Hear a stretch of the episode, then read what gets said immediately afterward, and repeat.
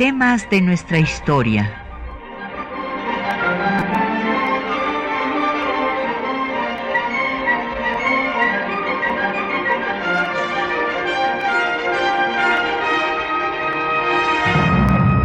Un espacio que difunde el conocimiento del pasado para comprender nuestro presente. Programa a cargo de la maestra Patricia Galeana. Pues esta mañana vamos a dedicar el programa a hablar del Tratado de Guadalupe Hidalgo, que es eh, el tratado de paz que se firma con Estados Unidos después de la conquista territorial que el vecino del norte infligió a México, en donde le despojó de más de la mitad de su territorio.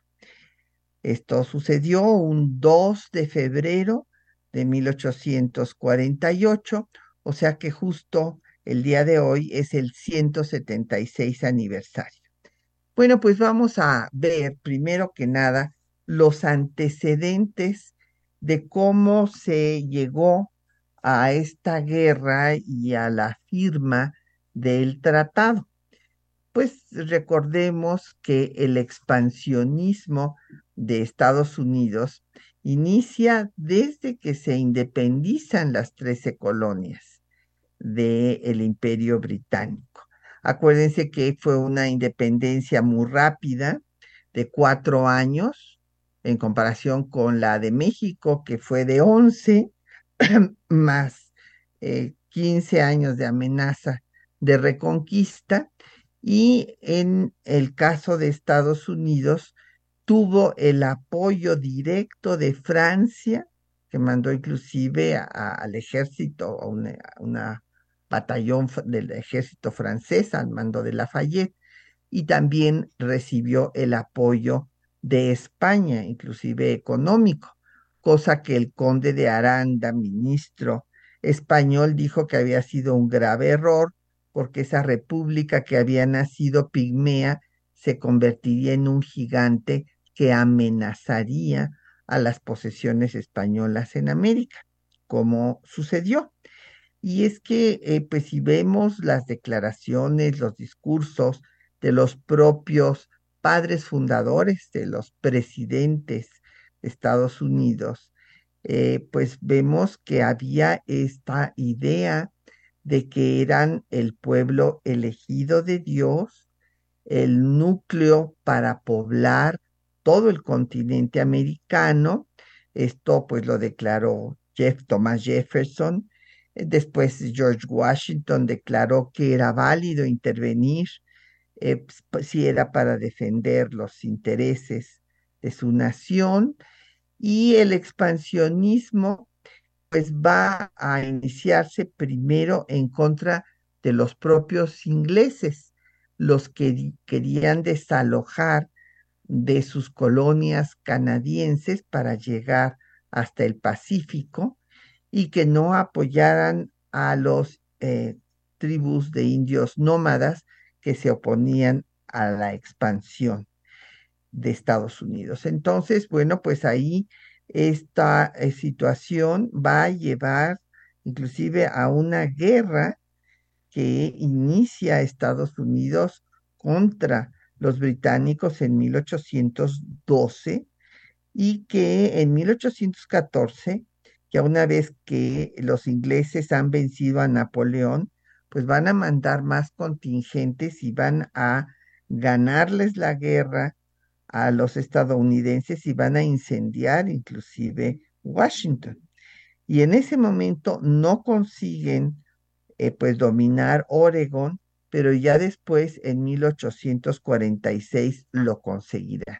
Entonces, este es un antecedente muy importante y bueno, por una parte en contra de los ingleses, pero desde luego pues van, esto es muy importante mencionarlo también, van a duplicar eh, sus dimensiones con la compra de la Luisiana a Napoleón, eh, que Napoleón, pues con todas las coaliciones que se organizaron en su contra de las monarquías absolutistas, pues para financiar sus guerras, vende la Luisiana contra la propuesta de uno de los ministros importantes de Francia, Maurice de Talleyrand, que consideraba que era una amenaza a Estados Unidos para la hegemonía francesa y que había que ponerle un dique, había que detenerlo si no se apoderaría de todo el continente americano.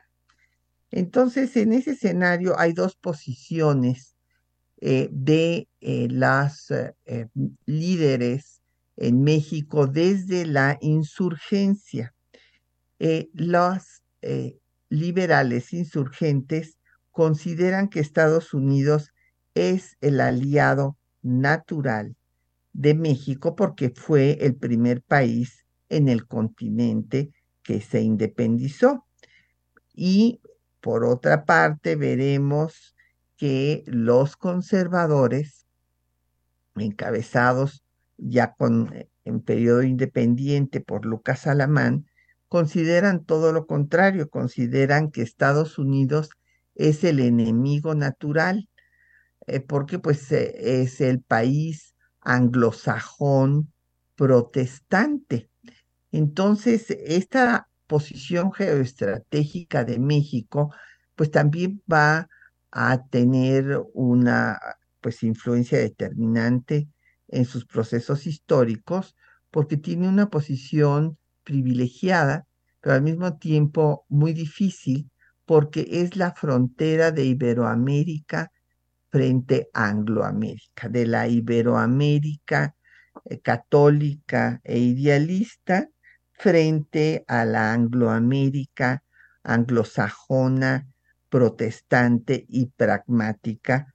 Y bueno, y desde luego aquí la, la posición de Lucas Alamán y de los conservadores en general, pues también tiene eh, mucha relación con las cuestiones religiosas del catolicismo. Pero el hecho es que en la insurgencia Hidalgo manda a un representante para firmar, fíjense, cuando establece su gobierno en Guadalajara, en los únicos cuatro meses que tuvo a su cargo la dirigencia de la insurgencia, va a mandar a Pascasio Ortiz de Letona para firmar un tratado ofensivo y defensivo y de comercio. Fíjense ustedes, eh, pues eh, toda la visión eh, pues tan vanguardista de, de Hidalgo ya plantea también un tratado de comercio con Estados Unidos. Ortiz de Letona es aprendido por los realistas antes de salir de la Nueva España y decide suicidarse para no develar su misión. Ignacio Allende también manda primero a Ignacio Aldama a conseguir armas y gente, pero es aprendido y ejecutado en Moncloa por el ejército realista. Y después Allende manda a José Bernardo Gutiérrez de Lara, que sí logra llegar a Washington y se entrevista con James Monroe, que en ese momento era secretario de Estado después será presidente, claro.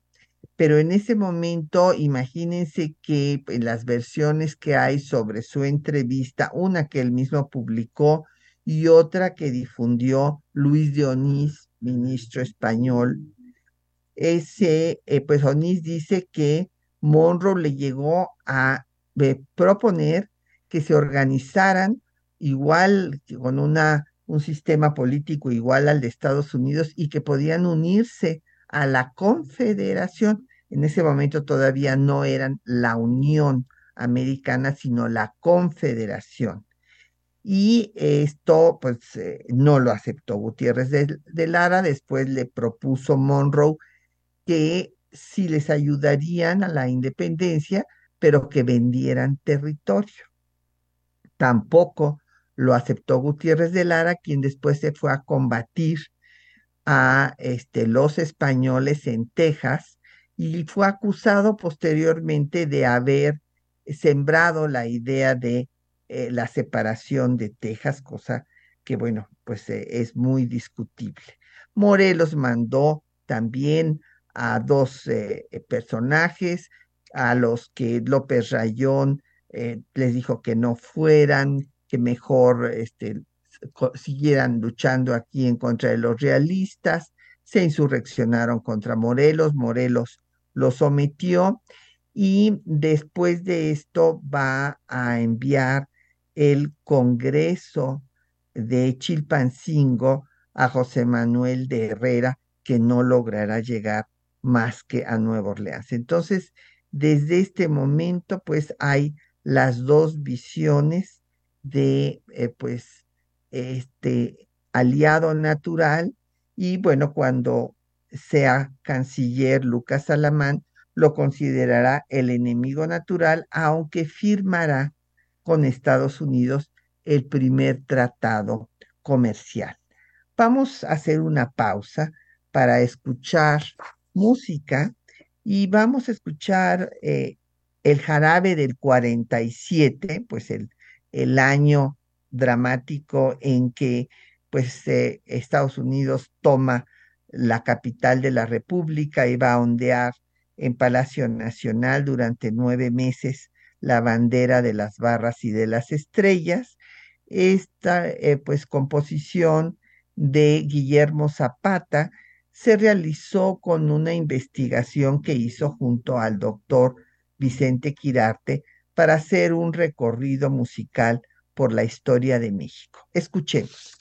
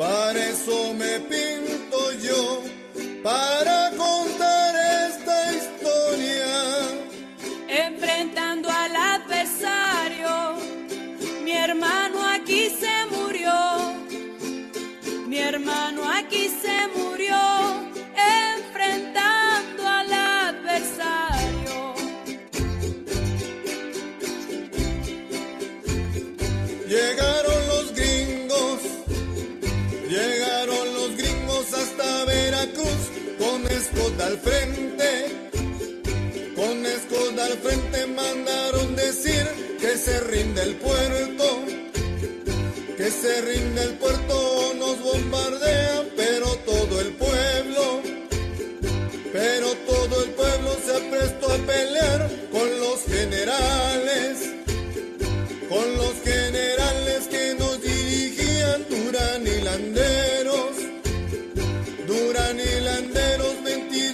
marzo comenzaba el fuego, comenzaba el fuego, duro el bombardeo, seis días y seis noches, seis días y seis noches que no se durmieron, seis mil setecientas, seis mil setecientas balas de cañón nos aniquilaron.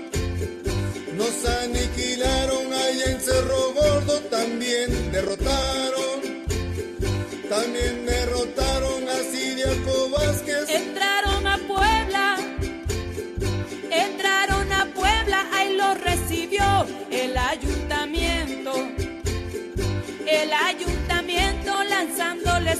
a los invasores.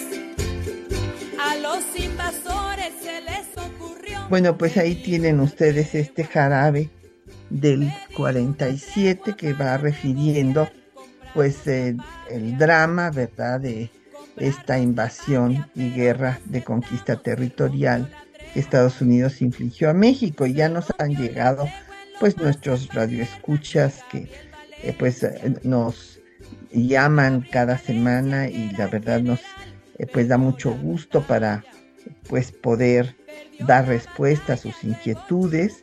Don Jorge Morán dice que si hubo o si se firmó Santana o este, un acuerdo con Estados Unidos, porque se ha hablado mucho de esto, y bueno, pues sí se le eh, se ha quedado inclusive su nombre como el de el traidor del traidor a, México.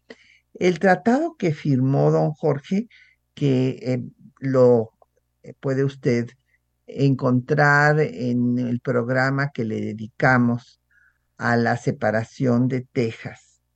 Pues es cuando Texas en efecto se independiza porque hay que recordar lo que estaba yo diciendo de que pues primero este, le hicieron la guerra a los ingleses para desalojarlos y llegar al Pacífico, o sea, por el noroeste, y después pues van a irse al sur y eh, pues eh, van a comprarle la, Florida a España en 1819 en el Tratado Adam Onís y pues ya desde ahí el propio Onís dice que quieren bajar la frontera hasta el río Bravo.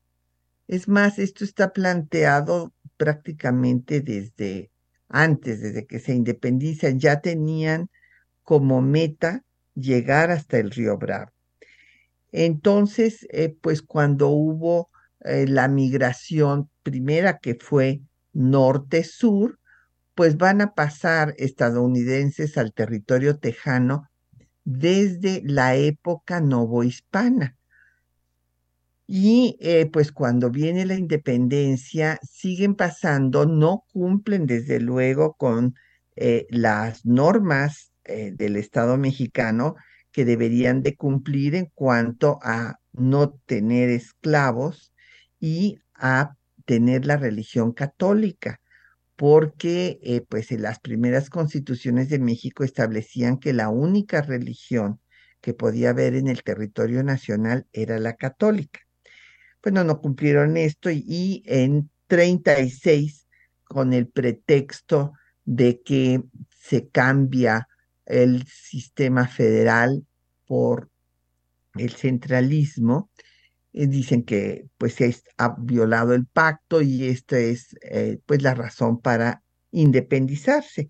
Y Santana es el que va a someter a los tejanos primero toma el fuerte del Álamo, después es sorprendido en el, río de San Jacinto, y entonces es cuando firma don Jorge los tratados de Velasco, reconociendo la independencia de Texas.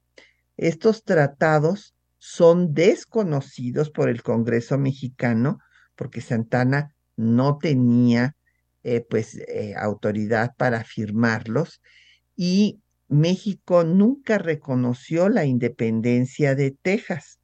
Texas estuvo, eh, pues se declaró país independiente desde 36. Desde ese momento quería anexarse a Estados Unidos, pero por las discusiones entre los esclavistas y los antiesclavistas, no ingresó a la Unión Americana hasta 1845. No hay otro tratado que sepamos que haya firmado Santana, no existe, pero lo que sí sucedió es que fue eh, cuando lo toman prisionero en 36, pues eh, él pide ir a ver nada menos que al presidente de Estados Unidos, Andrew Jackson, y ahí no hay un documento de lo que hayan hablado. Y es donde eh, pues se ha presumido que Santana pues pactó con Estados Unidos y eh, pues el gobierno estadounidense lo dejó en libertad y ya se regresó a Veracruz y por eso algunas colegas han concluido que se dejó ganar en la guerra de Estados Unidos contra México.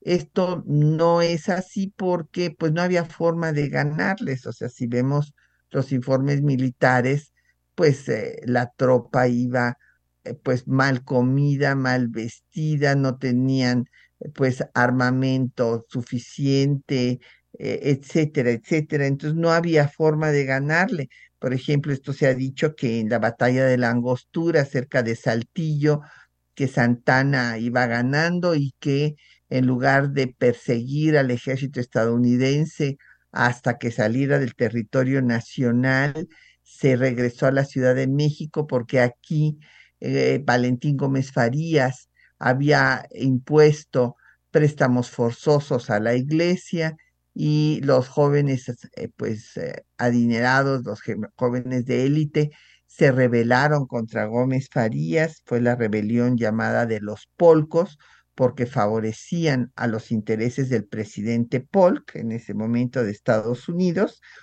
y eh, pues ahí se dijo que Santana se había dejado ganar. yo sinceramente creo que no es que se haya dejado ganar, además, Santana podía pactar lo que sea, pero nunca lo cumplía, o sea, eh, no se sabe lo que pudo acordar con, con, Jackson, pero es evidente que no había forma de que eh, Santana persiguiera al ejército de Zacarías Taylor desde la angostura, que les digo que está cerca de Saltillo, hasta sacarlo del territorio mexicano que entonces incluía Texas, o sea, bueno, aunque Texas ya se había declarado independiente, pero eh, pues este, vamos a suponer sacarlo a Texas. Pues no había forma. Además, no hubiera servido de nada porque el presidente Polk mandó a Winfield Scott por Veracruz. ¿Por qué mandó otro ejército, además del de Taylor que estaba en el norte? pues lo mandó por Veracruz porque eh, pues Taylor quería ser presidente y también Polk quería reelegirse, entonces no le convenía que Taylor se convirtiera en un héroe llegando primero a la Ciudad de México. Entonces por eso mandó a Scott para que llegara por Veracruz, siguiera el camino de Cortés y, tomara la Ciudad de México, como va a suceder. Entonces, eh, pues esto es lo que se puede decir, don Jorge, sobre este tema. Le mandamos saludos a don Agustín Alcaraz y Viviana Cruz nos eh, pregunta sobre el racismo estadounidense. Bueno, sí, en efecto, doña Viviana, precisamente cuando ya tenían tomado todo, pues eh, todo porque no solamente estaba Taylor eh, combatiendo este, a Santana y luego dirigiéndose al centro del país, sino que otros generales ocuparon pues los puertos, ocuparon todo lo que querían poseer del norte de México. Entonces eh, hubo el grito de All México. Empezó a publicarse en la prensa, pues si ya estamos en la Ciudad de México, pues vamos a quedarnos con todo el país. Y entonces se empezó esta discusión y señalaban, no, no es conveniente, y lo decían con, pues, eh, argumentación racista.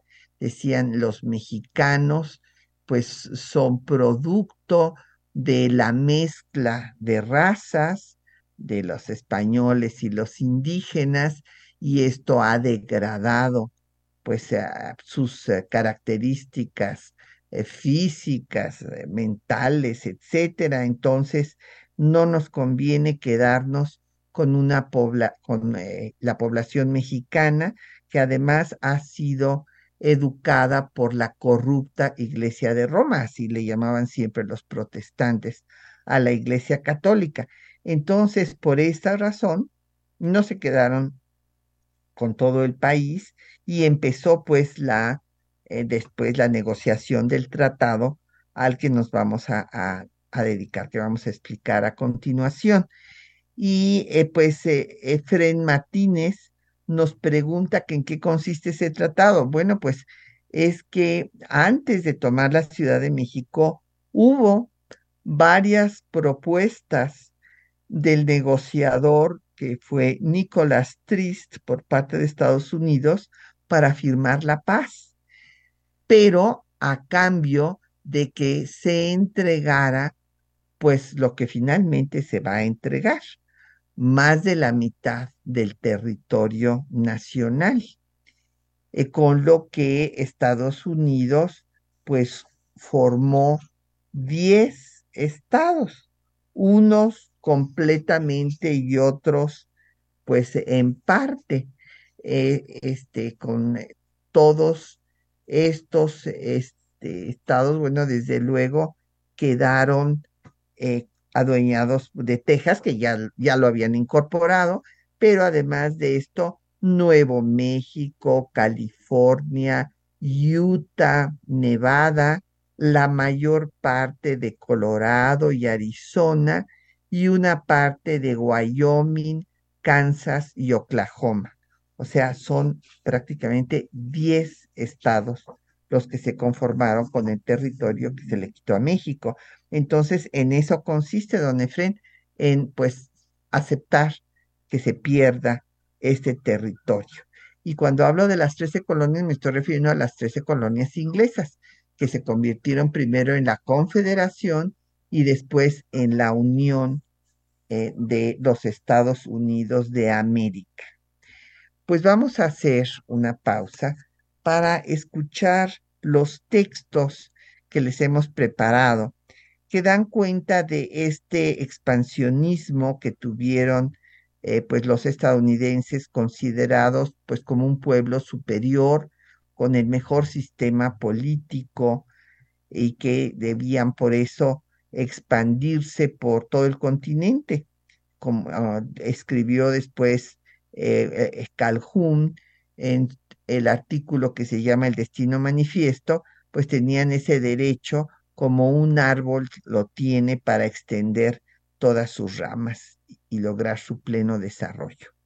Entonces ahí en el, los textos seleccionados para esta mañana verán, pues se apoderan de las Floridas de España, lo que eh, sucede y dice Onís que quieren llegar al río Bravo, después desde Poinsett, como vimos ya en el programa dedicado a Poinsett, quieren comprar territorio, pero como México no acepta, pues finalmente eh, el presidente James Polk provoca un enfrentamiento, miente al Congreso e invade y pues le quita al país más de la mitad de sus territorios. Ahí oirán ustedes las instrucciones del secretario de guerra, Zacarías Taylor, y pues después eh, cómo se discute el tratado de paz y Lincoln, que era miembro de la Cámara de Representantes, eh,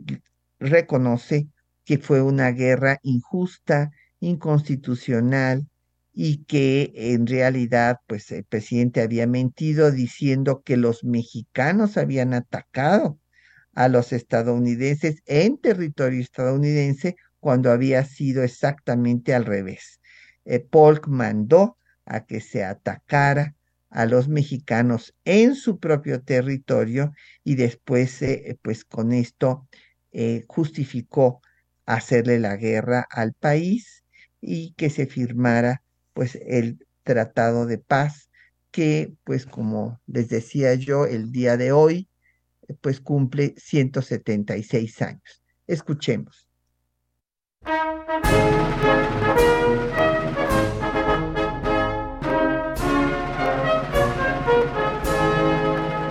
Estados Unidos había querido comprar territorio mexicano desde que se consumó la independencia. Al rechazar los gobiernos mexicanos sus reiteradas propuestas, el presidente James K. Polk decidió tomar el territorio que deseaban por la fuerza en enero de 1846, ordenó al general Zacarías Taylor que ocupara el territorio mexicano en disputa entre los ríos Nueces y Bravo para provocar un enfrentamiento que le permitiera obtener la autorización y recursos del Congreso para invadir a México. El enfrentamiento tuvo lugar en el rancho de Carricitos, actual estado de Tamaulipas. En él murieron 11 soldados estadounidenses. El presidente Polk declaró al Congreso que los mexicanos habían derramado sangre estadounidense en su territorio, cuando había sido lo contrario, y los mexicanos actuaron en legítima defensa. Escuchemos el discurso del presidente de Estados Unidos al Congreso. Bajo el pretexto de que Texas consideró conveniente unir su destino con el nuestro, los mexicanos argumentan que hemos fraccionado su territorio. México ha invadido nuestro territorio y derramado sangre estadounidense sobre suelo americano. Ha proclamado que las hostilidades han comenzado y que las dos naciones están en guerra. A pesar de todos nuestros esfuerzos para evitarlo, hemos sido convocados por el deber y el patriotismo para exigir con honor los derechos y los intereses de nuestro país.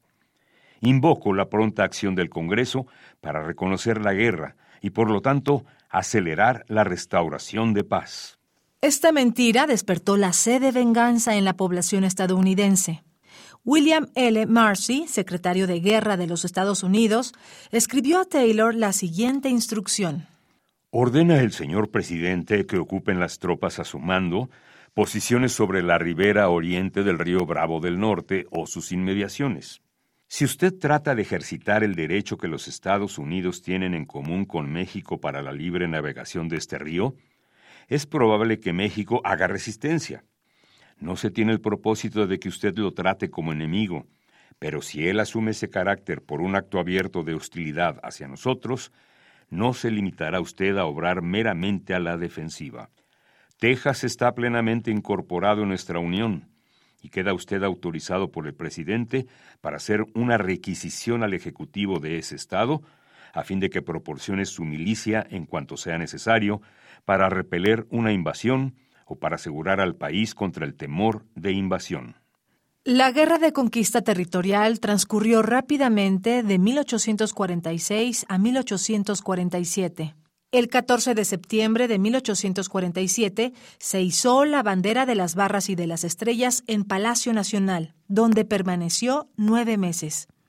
Abraham Lincoln, miembro de la Cámara de Representantes, al discutirse el Tratado de Paz, reconoció la injusticia. Algunos señores de la Cámara han declarado que la guerra contra México era innecesaria e inconstitucional. Yo soy uno de ellos. Cuando comenzó la guerra, mi opinión no podía aprobar la conducta del presidente. Sin embargo, debíamos, como buenos ciudadanos y patriotas, permanecer en silencio al menos hasta que terminara la guerra. El presidente declaró que las hostilidades fueron iniciadas por México, y en la que se derramó la primera sangre de la guerra era nuestra tierra. En mi opinión, el territorio era suyo. El 5 de febrero de 1848 se firmó el Tratado de Paz, Amistad, Límites y Arreglo Definitivo entre los Estados Unidos mexicanos y los Estados Unidos de América, conocido como el Tratado Guadalupe Hidalgo. México renunció a Texas y perdió 2.378.539 kilómetros cuadrados de su territorio. Como compensación, Estados Unidos pagaría 15 millones de dólares por los daños causados al país durante la guerra. Con el territorio de México, Estados Unidos creó seis estados, además de Texas, Nuevo México, Colorado, Arizona, Utah, Nevada, California y parte de tres más, Wyoming, Kansas y Oklahoma. No obstante haberse apropiado de más de la mitad del territorio mexicano, Estados Unidos no quedó satisfecho. Por ello, continuaron presionando a los gobiernos mexicanos, incluso con movilización de tropas en la frontera.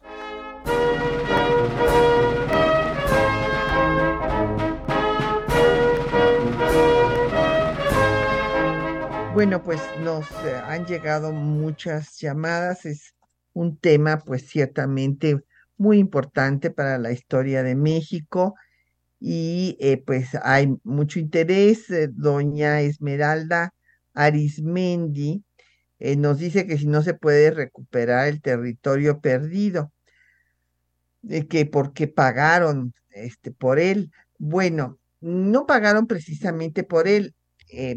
le voy a comentar, doña Esmeralda, originalmente, como le decía, desde Poinsett, que vino al inicio de la vida independiente de México, ya dedicamos un programa crítico a Iturbide y luego ya con la República Federal fue designado oficialmente como primer embajador, después fue expulsado por inmiscuirse en los asuntos de política interna, apoyando la creación de la Logia de los Yorquinos, pero desde Poinsett hasta todos los embajadores siguientes todos tenían la orden de comprar territorio. Y desde que llegó Ponce ya quería comprar territorio y pues al rehusarse México, pues entonces llegó un momento en que decidieron pues tomarlo simplemente y en efecto dieron una indemnización de 15 millones por los perjuicios que habían ocasionado en la población, que fueron terribles. Por ejemplo, Veracruz fue bombardeado cinco días por Winfield Scott, inclusive hasta los cónsules extranjeros protestaron diciendo que se dejara salir a las niñas y a las mujeres, cosa que no hizo Scott, y a, al negociador, que fue Nicolás Trist, se le autorizó que podía dar hasta 30 millones si el gobierno mexicano aceptaba también ceder el paso por Tehuantepec. Esto no se hizo porque el paso por Tehuantepec había sido concesionado por Santa Ana a su compadre José de Garay. Y José de Garay no pudo conseguir los recursos para hacer dicho paso interoceánico. Entonces le vendió la concesión al cónsul inglés McIntosh, que junto con otros empresarios como Manning, pues eh, plantearon a la corona británica a que Inglaterra hiciera el paso. Y en ese momento, cuando se firma el Tratado de Paz en 1848, lo estaban todavía considerando los ingleses.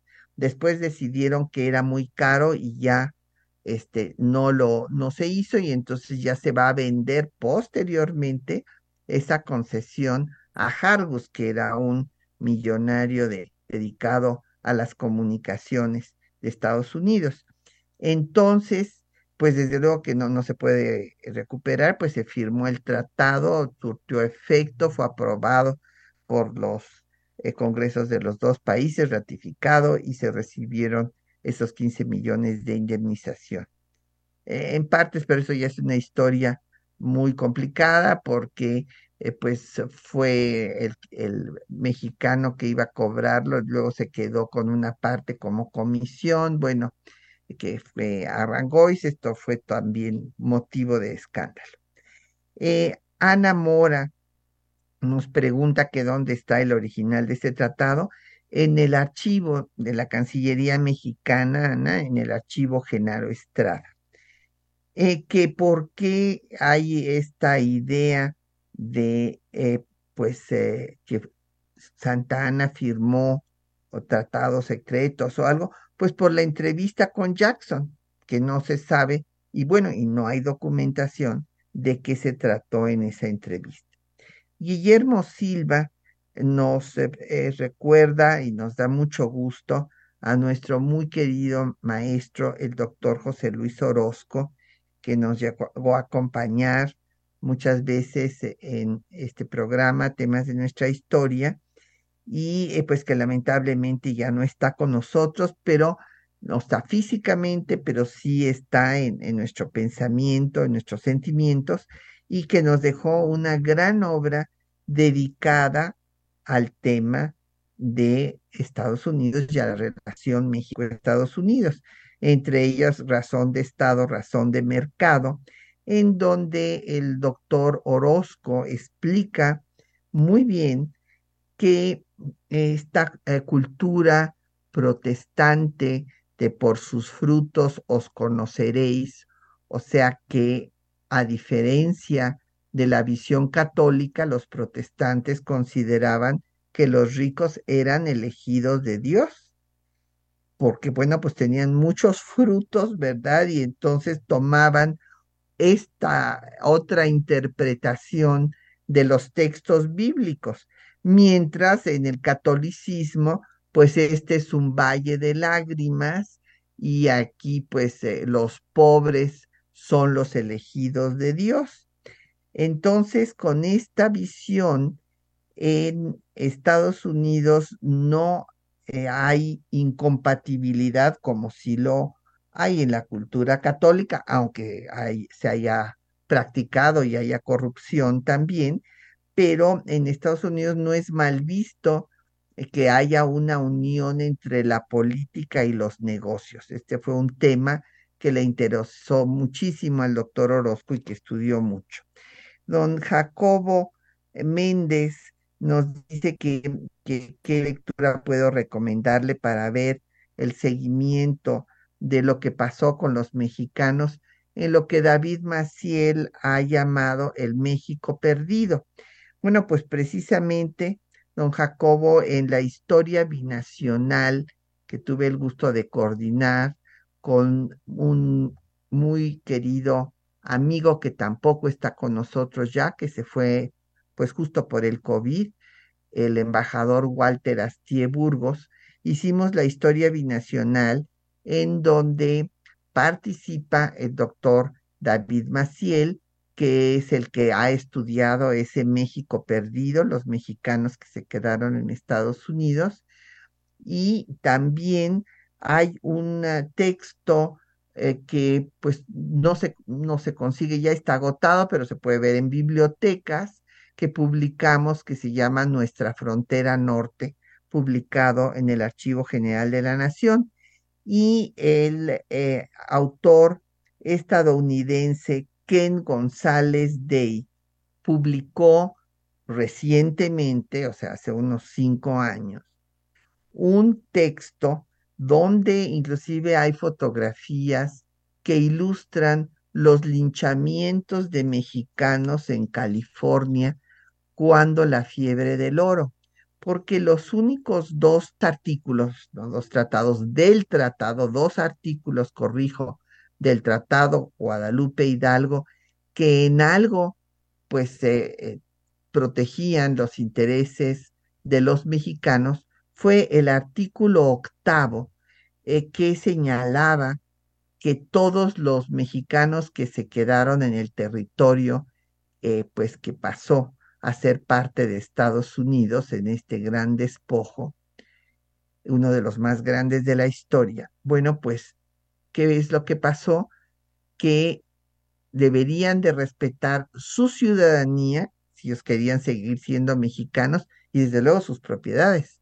Pero esto dependió de en qué estado nos referíamos. Por ejemplo, en Nuevo México, cuando el gobernador de Chihuahua fue a traerse a los mexicanos que quisieran venirse al territorio nacional, pues resulta que no los dejaron porque les hacía falta mano de obra y los obligaron a quedarse ahí. Mientras que en California los echaron de sus territorios cuando se suponía que habían encontrado una beta de oro y hubo una serie de linchamientos. Y bueno, también doña Patricia López nos habló y nos pregunta sobre pues la participación de las mujeres en esta guerra y que si hay alguna obra sobre ello. No, no que yo conozca, eh, Tocaya, no hay escrito específicamente sobre las mujeres. Evidentemente, pues esto dañó y participó toda la población, pero hay que recordar que la historia de las mujeres se está escribiendo pues muy recientemente a partir de la última década del siglo pasado y antes ni siquiera se registraba si había mujeres o no había mujeres y si participaban o no participaban. Eran como fantasmas, no, no existían. Y vamos a hacer otra pausa vamos a escuchar eh, la balada de John eh, Riley. Esta es eh, la balada dedicada al batallón de San Patricio, pues con la interpretación de David Robbins.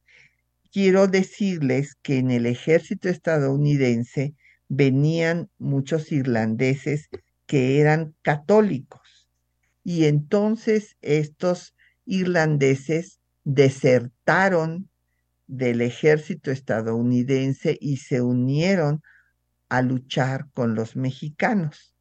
Y bueno, finalmente, pues los sobrevivientes que fueron eh, aprendidos por el propio ejército estadounidense fueron ejecutados en la plaza de San Jacinto, no sin antes eh, ponerles eh, la D de desertores eh, pues en la cara como si fueran pues vacas o toros y después fueron ejecutados.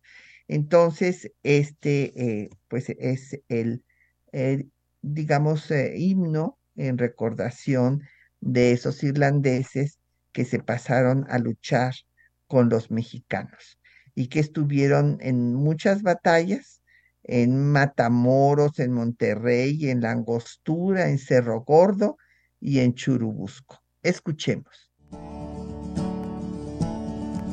My name is John Riley. I'll have your ear only a while. I left my dear home in Ireland. It was death, starvation, or exile. When I got to America, it was my duty to go. Enter the army and slog across Texas to join in the war against Mexico. And it was there in the pueblos and hillsides that I saw the mistake I had made. Part of with the morals of a bayonet blade.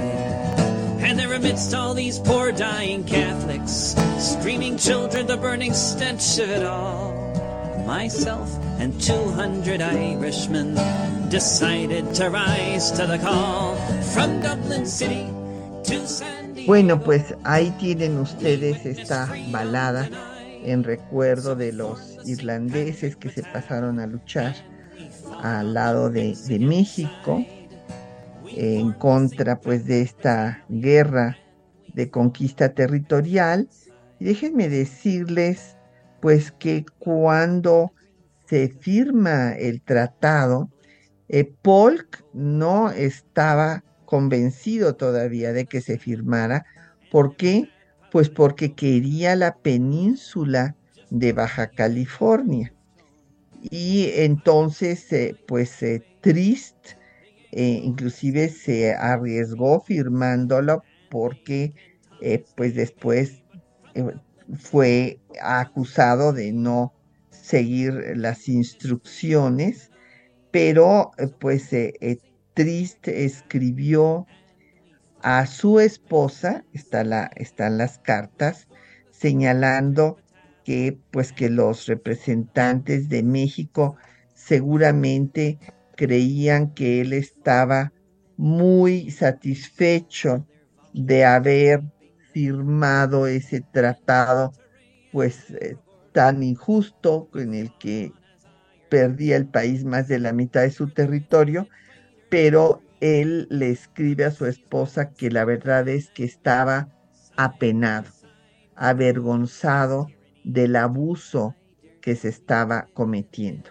Por parte de México, pues firmaron el tratado Bernardo Couto, Miguel Atristain y Luis Gonzaga Cuevas, y hay que reconocer que en la negociación lograron que la línea divisoria no separara a Baja California del territorio mexicano, sino que quedara unido.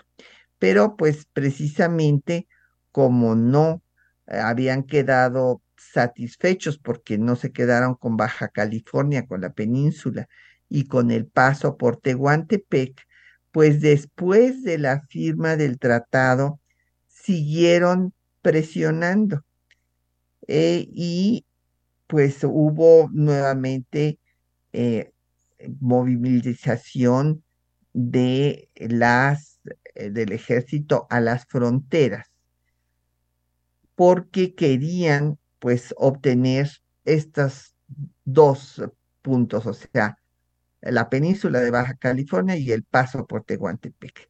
Y es que en 1850 eh, Estados Unidos firmó con los ingleses el, el tratado Clayton-Bulwer, por el cual se comprometían a compartir cualquier paso interoceánico que se hiciera porque bueno, pues como había escrito Humboldt, quien tuviera ese paso, pues se iba a ser el centro del comercio mundial.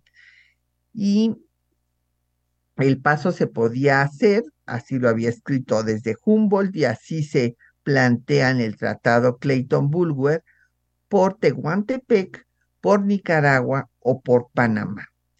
Después, en 53, eh, los estadounidenses sacan al, a Tehuantepec del Tratado Creighton-Bulwer diciendo que ellos aplican la doctrina eh, Monroe y que esto afecta pues su zona de influencia, como se términos que se usaron después de la Segunda Guerra Mundial, pero que pues a eso se estaban refiriendo.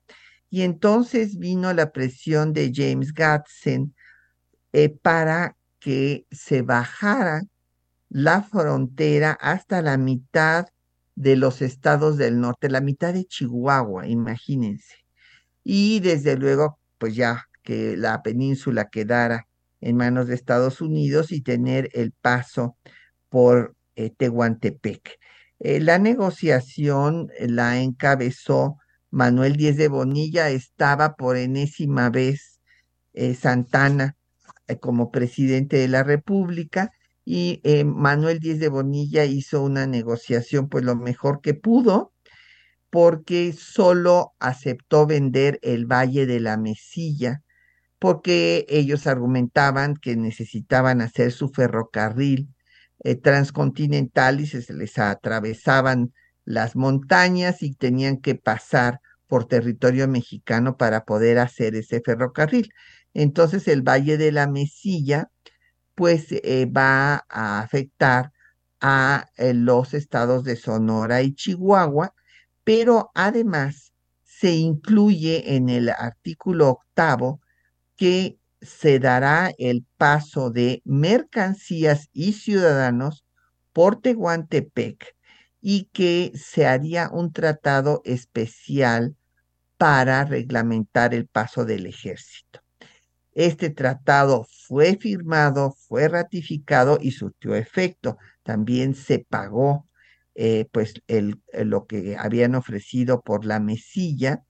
Y entonces cuando la guerra civil de reforma aquí en México y que eh, pues Melchor Ocampo estaba luchando para que se reconociera al gobierno constitucional de Juárez establecido en Veracruz, porque Estados Unidos ya había reconocido al conservador de facto que se había quedado en la Ciudad de México, pues Estados Unidos exigía el cumplimiento de el artículo octavo del Tratado de la Mesilla. Ese es el antecedente del Tratado MacLean-Ocampo, que finalmente nunca se aprobó porque Ocampo eh, negoció que también se incorporara el libre comercio y esto no fue aprobado por los proteccionistas estadounidenses y finalmente eh, pues eh, fue reconocido el gobierno de Juárez y este es un tratado insubsistente.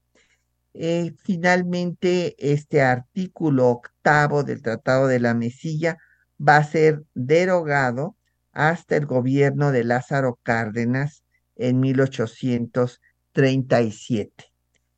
Cabe destacar que el otro problema que se empieza desde el gobierno de Juárez es el del chamizal, debido al cambio de eh, el curso del río Bravo, que fue un litigio de un siglo porque estas 246 hectáreas las devolvió el gobierno estadounidense hasta que estaba López Mateos, empezó el proceso en, en 64 y terminó en el gobierno posterior. Pues agradecemos a todos los compañeros y compañeras que hacen posible el programa. En las voces de los textos fueron de María Sandoval y Juan Stack la producción de la cápsula de Isela Villela, en los controles de audio estuvo Socorro Montes, en los teléfonos Bárbara Puga, en la producción Quetzalín Becerril y Patricia Galeana se despide de ustedes hasta dentro de ocho días.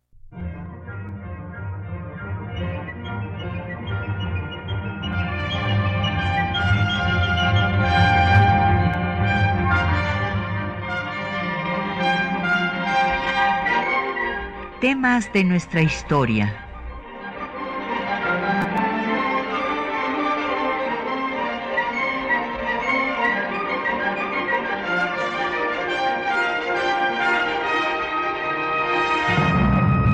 un espacio que difunde el conocimiento del pasado para comprender nuestro presente. Programa a cargo de la maestra Patricia Galeana.